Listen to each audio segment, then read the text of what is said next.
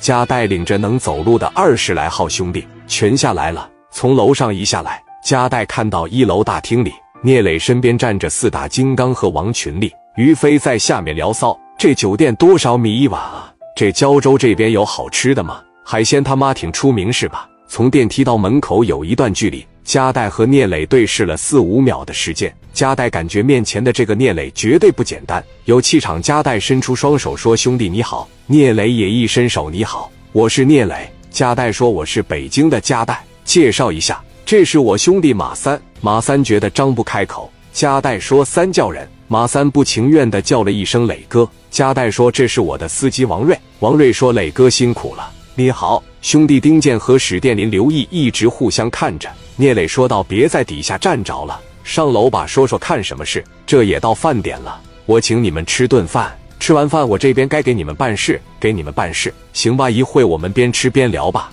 加代说：“兄弟啊，这边我安排。”聂磊不同意，来了青岛又是正光的朋友，让你们安排不合适吧？咱就在这个酒店里面吃，怎么样？加代说：“那太好了。”走上楼没见到聂磊的时候，加代一直在想聂磊长得啥样，五大三粗，还是说跟正光一样不怎么爱说话，或者是挺有文化，或者是敢打敢骂。但是等真正见到聂磊的时候，发现都错了。聂磊文质彬彬，戴着眼镜，穿着西装。如果在酒店的沙发上看着报纸，就像一个大学生。一开场，聂磊就颠覆了加代的认知。哥几个上楼来到包房里，聂磊坐在 C 位上。加代坐在客一位，主二位坐的是江源，其他兄弟们坐一块，足足摆了十多桌，全是聂磊的弟兄在那边就喝上了。聂磊问加代：“因为啥呀？”加代把事情的前因后果说了一遍。最后，加代说：“兄弟，你在青岛这么大的地方，这么有地位，你的氛围和你的格式我已经看到了。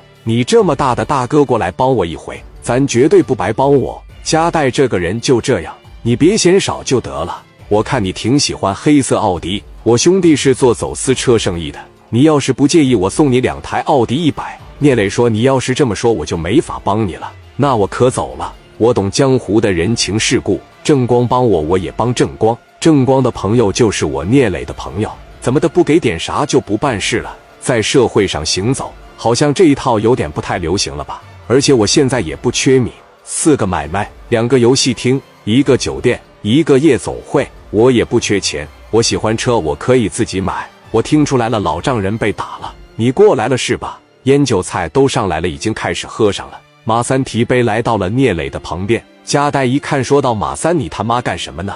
哥，你让我说两句。”马三说：“大哥在北京，在深圳绝对也是有头有脸的人物，不怎么回北京，可能说知道的人少。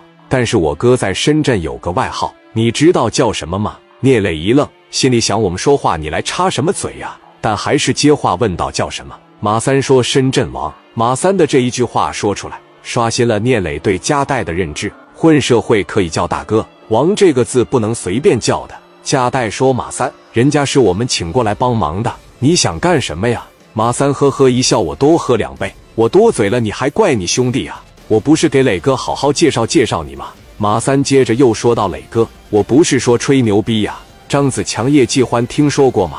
他们俩人可是经常上报纸的人物，你在电视上、报纸上应该也都能听到，也都能见着。聂磊说：“我听说过，怎么的了？我戴哥为了救我江林江二哥，让他们从深圳绑到香港去了。我戴哥一个人去了，兜里边装着两个小地瓜，单枪匹马去的，把我江林江二哥救出来的。现在我戴哥跟张子强的关系绝对铁，也希望磊哥你能成为戴哥很好的朋友。”我戴哥这个人你就处吧，真是你要跟他处不好，就只能从自身多找找原因了。我多就不说了，我哥干的事非常多，跟着我戴哥的这帮子兄弟，哪个没挣着米呀？